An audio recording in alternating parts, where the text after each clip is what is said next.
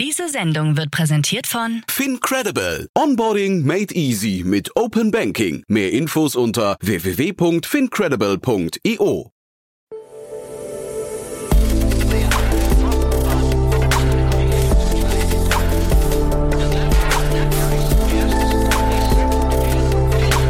Startup Insider Daily. Investments und Exits. Herzlich willkommen zu Startup Insider Daily. Mein Name ist Jan Thomas und das hier ist unser morgendliches Format Investments und Exits. Ihr wisst ja, wir begrüßen hier jeden Tag die wichtigsten Investorinnen und Investoren aus Deutschland, Österreich und der Schweiz und wir sprechen über Finanzierungsrunden, über Exits, über Geschäftsmodelle, Trends und alles, was wichtig ist oder wichtig wird aus Sicht der Investorinnen und Investoren. Heute zu Gast ist Otto Birnbaum von Revent und wir haben, ja, ich finde, zwei sehr coole Themen besprochen. Zwei der aktuell krassesten Trendthemen, würde ich sagen. Zwei super spannende Runden, aber ich würde sagen, bevor ich zu viel erzähle, hier jetzt, wie gesagt, Otto Birnbaum von Revent. Werbung.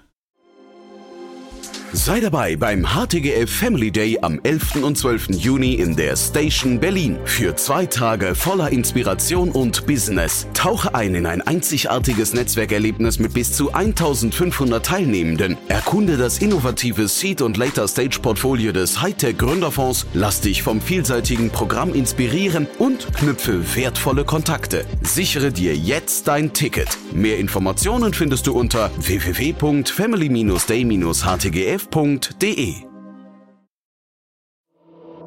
Startup Insider Daily. Investments und Exits. Cool, ja, ich freue mich. Otto Birnbaum ist wieder hier von Revent. Hi Otto. Hallo Jan.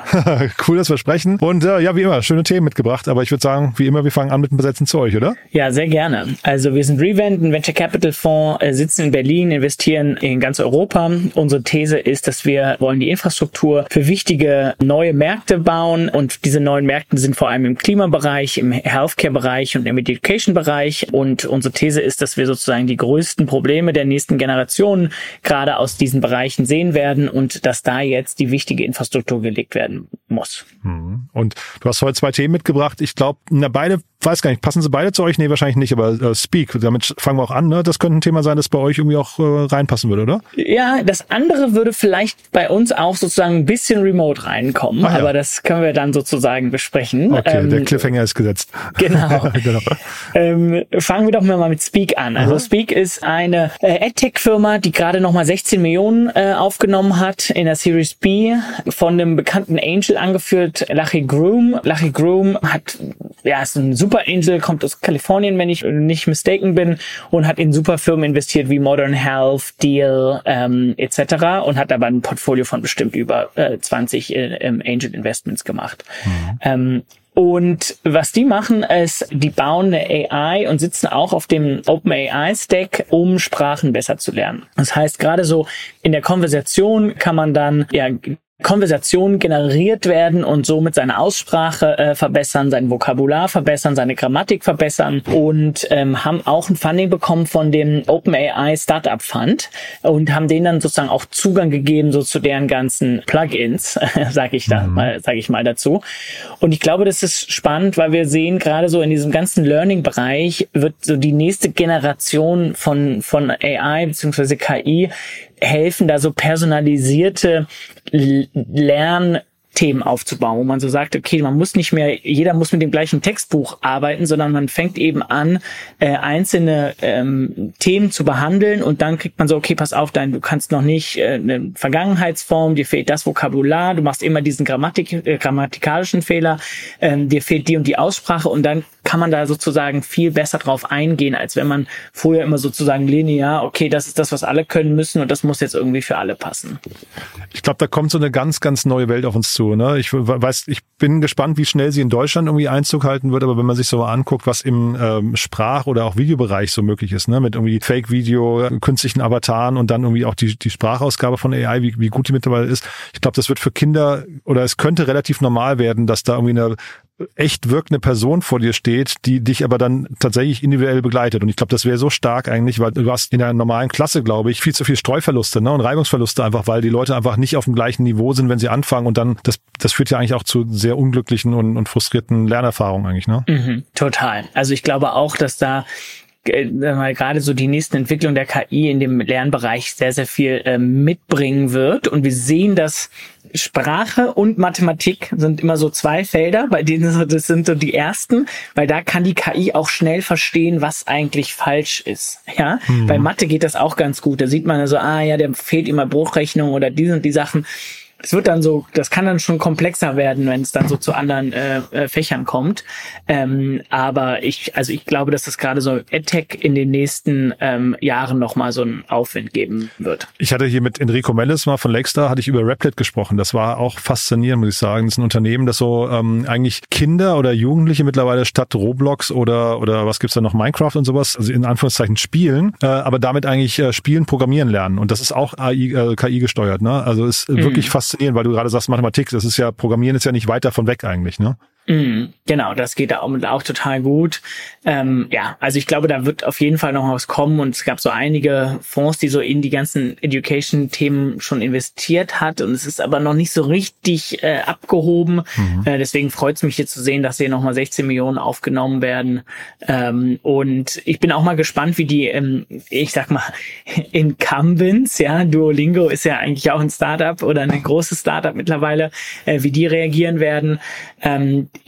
der, der Direct-to-Consumer-Markt im, im Sprachenlernen ist, ist vielleicht auch gar nicht sozusagen der interessanteste Markt. Wir glauben, dass der, der B2B-Markt oder der, ähm, äh, ja, der Classroom-Markt eigentlich fast noch größer ist. Die meisten mhm. Leute, die eine Sprache lernen, machen das gar nicht per App, sondern die sitzen in einer, in einer Sprachschule, die sitzen in einem Unternehmen, die sitzen in einer normalen Schule. Das heißt, da so ein bisschen zu gucken, okay, wie sind, wo findet eigentlich der Offline-Unterricht statt und wie kann man den unterstützen, ist bestimmt auch nochmal sehr, sehr spannendes Geschäftsmodell. Ja, Stichwort lebenslanges Lernen. Ne? Eigentlich, man muss sich einfach davon verabschieden, dass man irgendwie aus dem Studium rauskommt und damit fertig ist fürs, fürs Leben. Ne? Ich glaube, das wird einfach immer weitergehen. Ich glaube, auch da ist ein großes Umdenken und dann kann natürlich KI da eine ganz, ganz neue Möglichkeit nochmal bringen. Mhm, absolut. Ja. Und äh, sag mal, dieser strategische Move von OpenAI, wie siehst du den? Das, das, das finde ich ja nochmal spannend. Also ich weiß nicht, wie tief ihr das da reinguckt, aber verteilt sich da gerade oder ist das gerade so ein Schlachtfeld von den ganzen AI-Anbietern, dass die versuchen, solche draufgelegten Layer-Tools nochmal an sich zu binden, indem sie sagen, nutzt unsere Infrastruktur, wir geben euch, wir investieren in euch quasi, äh, aber zeitgleich binden wir euch dadurch an uns? Ja, also ich glaube, das ist sehr, sehr smart von denen. Und das macht sehr, sehr viel Sinn, weil ich würde jetzt, ich glaube, es wird jetzt nicht zehn Anbieter von sozusagen Sprach-KIs geben, die dir helfen, deine Sprache zu lernen, sondern da wird es dann ein oder zwei oder maximal drei geben. Und wenn der größte auf OpenAI läuft, ja, dann ist halt auch das Modell, das Learning-Modell für OpenAI in diesem Sprachbereich das Beste. Und dann wird's, das ist ja das Schöne an der KI sozusagen, der, der größte hat sozusagen so einen Netzwerk-Dateneffekt, mhm. äh, der dann äh, das beste Modell hat, was dann wiederum sehr, sehr schwierig wird für jemand anderen daran zu kommen. Ähm, das heißt, da jetzt nacheinander die Nischen zuzumachen und mit Partnern zumachen zu lassen, aber das Ganze sozusagen auf der OpenAI-Infrastruktur äh, äh, äh, laufen zu lassen, macht, macht glaube ich, sehr, sehr viel Sinn. Und ich finde es auch interessant, ne? Jetzt, also du hast gerade Duolingo angesprochen, aber auch jetzt so also GoosTune oder sowas, das sind ja alles Unternehmen, die jetzt wirklich dann schon eine gewisse Legacy haben. Ne? Ähm, und immer wenn du Legacy mit dir rumträgst, wirst du ja eigentlich so ein bisschen unflexibel. Und jetzt kommt hier einer um die Ecke und es wahrscheinlich, also ich weiß gar nicht, ob man leaner aufgestellt sein kann als die, ne? ja, ja, ich weiß nicht, wie lean die genau sind. Äh, die gibt's jetzt auch schon seit 2016. Also die sind so, jetzt auch gar okay. nicht so, so neu. Äh, aber dadurch, dass sie jetzt sozusagen vielleicht jetzt gerade so die letzten ein, zwei Jahre das ganz eng mit OpenAI zusammen äh, entwickelt haben, sind die da vielleicht noch mal schneller. Ich bin auch bei Duolingo nicht so tief im, im Detail drin. Mhm. Ich, ich, glaube, es wird aber hochinteressant zu sehen, welche anderen sozusagen Startups da OpenAI Startup Fund noch backt und da sozusagen versucht, die Application auf deren Maschine sozusagen draufzusetzen. Hm. Ja, wird mega spannend. Ne? Du, dann gehen wir zum nächsten Thema. Ähm, und das finde ich ja so nach, nach AI, glaube ich, der zweite Bereich, der mich momentan am meisten äh, begeistert, muss ich sagen, weil ich da auch die Möglichkeit. Nee, oder? Ich weiß nicht, wie es dir geht, aber es ist schon, mhm. schon abgefahren, ne? Ja. ja. Ja, sehr gerne. Also ähm, äh, hier äh, würde ich gerne mit dir einmal über Reorbit sprechen. Äh, das ist eine Satelliten-Company äh, und zwar baut die sozusagen Software-enabled Satelliten und die haben eine 7 Millionen Seed-Runde aufgenommen. Die kommen aus Finnland, wurde angeführt von Inventure, 10x Founders aus Deutschland kennt man vielleicht, die haben auch mit investiert, Icebreaker, großer ja nordischer VC und der Grund, warum ich das mitgebracht habe, weil du vorhin meintest, ist das eigentlich ein Revent-Thema, ja oder nein. und wir sehen sozusagen Space Tech, ja, so den ganzen Bereich ist jetzt nicht automatisch ein Revent-Thema, aber mhm. da gibt's immer wieder so ein paar Applications, die für uns schon hochinteressant sind. Und einer unserer Portfoliofirmen, Silvera, äh, benutzt ja Satellitendaten, um zu überwachen, ob CO2-Offsetting-Projekte eigentlich so performen, wie sie sollen.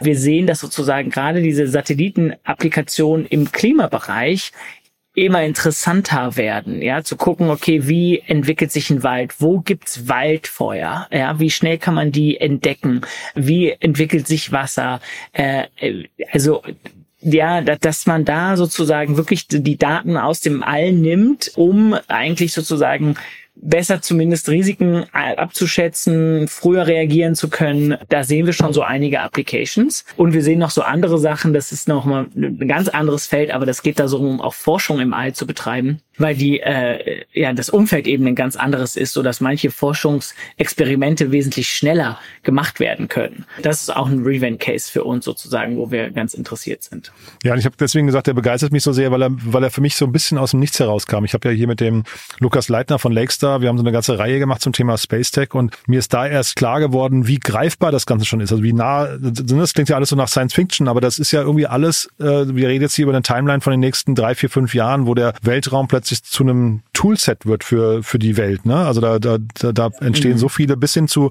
Manufacturing in Space äh, und, und sowas. Das sind alles so Dinge, die hätte ich also hättest du mir gesagt, die kommen in 50 Jahren, hätte ich noch gedacht, boah, das ist ja ganz schön nah, aber das ist eher so in drei bis fünf Jahren. Und äh, so dieses Monitoring vom Space, das ist, glaube ich, so mit das Spannendste, was es gerade gibt. Ne? So mhm. Total ja, ja. vielfältig, ne? Total. Und da sind eben auch ganz viele interessante Applikationen, die da kommen. Das ist Methanausstoß, äh, so Überwachung von Gaspipelines. Also da sehen wir auch gerade im Klimabereich immer mehr Themen, wo man so sagt, okay, gut, das sieht eigentlich keiner so genau und da mhm. brauchst du diese Überwachung von oben, ja. Aber es sind halt so ein bisschen auch Moonshots, ne? Also jetzt äh, auch in eure Richtung wieder als, als äh, Investor. Ich glaube, es fehlt noch so ein bisschen die Beweisführung nach vorne raus, ob überhaupt eins von diesen, äh, bis hin zu SpaceX, ne? Selbst da weiß man es, glaube ich, noch nicht, ob diese Unternehmen überhaupt mal tragfähig sein werden, ne?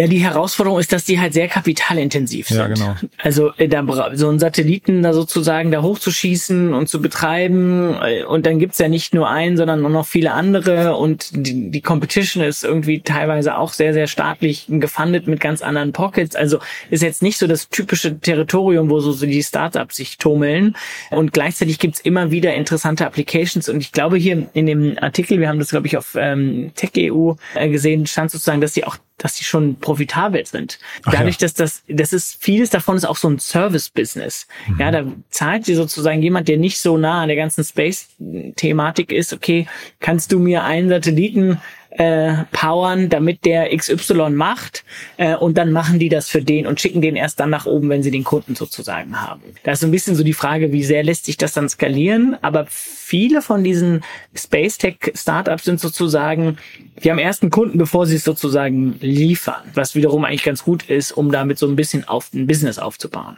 Ja, wollte ich dich gerade fragen, wie findet man das als Investor? Ne? Eigentlich äh, hieß ja die ganze Zeit Wachstum ist das, das Credo äh, der Stunde, jetzt heißt es ja irgendwie Profitabilität, aber wenn jemand sagt, ich bin direkt vom Start weg profitabel, ist ja fast schon wieder zu langsam eigentlich, ne? Ja, kommt drauf an, wie schnell er wächst. Ja, ja nur weil okay. er profitabel ist, heißt ja nicht, dass er nicht wenig, dass er nicht schnell wächst. Also ich glaube, es ist aber eigentlich. Er muss ja in dem Moment, Entschuldigung, wenn ich dich unterbreche, Otto, aber er muss ja in dem Moment, muss er ja dann auch einen Teil seines Fokuses eben auf Kundengewinnung schon äh, lenken. Ne? Deswegen meine ich, also eigentlich verliert man möglicherweise an der, an der Stelle zumindest ein bisschen Speed, ne? Ja, ja, und, und wenn er den Kunden hat, dann muss er halt den Kunden auch bedienen und kann jetzt nicht ja, sozusagen den genau. nächsten Kunden sozusagen da äh, nehmen. Also gebe ich dir schon recht gleichzeitig, also ich finde das eigentlich, ich denke immer so, okay, es gibt vielleicht manch, bei so einem Startup gibt es immer viele Leute, die unterschiedliche Agenten haben. Ja, mhm. der, der Investor hat eine Agenda, der Gründer hat eine Agenda, der VP, äh, äh VP Sales hat eine Agenda. So, und, und am besten ist es eigentlich, wenn diese Agenten irgendwie so alle zusammenkommen, ja, weil dann zieht man alle an einem Strang und nicht der eine in die eine Richtung und der andere in die andere Richtung. Und unser Credo ist eigentlich immer bauen gutes Business was irgendwie gesund ist und, und, und sinnvoll ist. Und selbst wenn du sozusagen vielleicht da manchmal, ähm, ähm, ja, muss man sozusagen schauen. Manchmal ist es, lässt man da vielleicht eine Opportunity auf dem Tisch liegen, weil man nicht aggressiv genug reingeht. Und manchmal rettet man vielleicht die Firma, weil man eben sich nicht zu breit aufstellt auf lauter Dinge, die nicht funktionieren. So, ja. Ähm, Case-by-Case-Basis, aber ich persönlich finde es immer eigentlich ein interessanter ähm, Markt, in dem man ist, wenn sozusagen man schnell einen Kunden hat und die große Herausforderung in der Delivery liegt. Mhm. Ja, weil das ist dann, wir nennen das Latent Demand. Das heißt, wenn du liefern kannst, dann kriegst du auch viele Kunden. Und das zeigt sich dadurch, dass du teilweise Leute hast, die dich sozusagen schon bezahlen, bevor du ihnen was lieferst. cool. Und äh, sinnvoll ist das ja auf jeden Fall, was sie machen. Ne? Das kann man, kann man erstmal unterschreiben. Ja, also ja. da sozusagen bessere Infrastruktur im, im All aufzubauen, äh, dass Satelliten sozusagen besser und einfacher genutzt werden können und neu genutzt werden können und so, äh, das, äh, das macht, glaube ich, sehr viel Sinn. Super. Dann nehme ich mit oder vielmehr auch die Hörerinnen und Hörer, wer ein äh, gutes Business bauen möchte, das gesund und sinnvoll ist, ne, so habe ich es, glaube ich, gerade richtig zusammengefasst. Oder du hast gerade so gesagt, ich habe es hoffentlich richtig wiederholt, der darf sich dann bei euch melden, ja? Ja, absolut. Also ja. wir wachsen auch sehr gerne, ähm, äh, so ist es nicht. Ähm, aber äh, prinzipiell arbeiten wir gerne mit Gründern zusammen, die insgesamt gesunde Geschäftsmodelle aufbauen. Super. Otto, hat großen Spaß gemacht. Dann lieben Dank, dass du da warst und ich freue mich aufs nächste Mal. Ich auch. Bis dann. Bis dann. Ciao. Startup Insider Daily, Investments und Exits. Der tägliche Dialog mit Experten aus der VC-Szene. Ja, das war Otto Birnbaum von Revent und das war Investments und Exits für heute. Spannend, ne? Waren wirklich coole Themen, muss ich sagen. Vor allem Speak hat's mir angetan. Aber ich finde auch, wie gerade angedeutet schon, alles im Orbit gerade mega interessant. Wenn es euch auch so geht, schaut mal auf unserer Plattform www.startupinsider.de vorbei. Dort findet ihr, wenn ihr Lukas Leitner eingebt, alle Folgen mit ihm zum Thema Space Tech. Da haben wir insgesamt sechs Folgen aufgenommen. Super spannend, muss ich sagen. Denn Lukas hat die einzelnen Folgen wirklich super durchgeplant, sehr strukturiert aufgearbeitet und dementsprechend sind es wirklich sehr, sehr hörenswerte Folgen. Wenn ihr also wissen wollt, wie konkret das Thema Weltraum gerade ist, dann schaut euch das mal an oder beziehungsweise hört euch das mal an. Super Folgen geworden, www.startupinsider.de und ansonsten, ja, wenn es euch gefallen hat heute hier insgesamt, gerne weiterempfehlen. Ihr wisst ja, wir freuen uns immer über neue Hörerinnen und Hörer, die uns noch nicht kennen. Dann dafür schon mal vielen, vielen Dank an euch. Ansonsten euch einen tollen Tag und ja, vielleicht hören wir uns ja nachher nochmal wieder und falls nicht nachher, hoffentlich spätestens morgen. Bis dann, alles Gute. Ciao, ciao.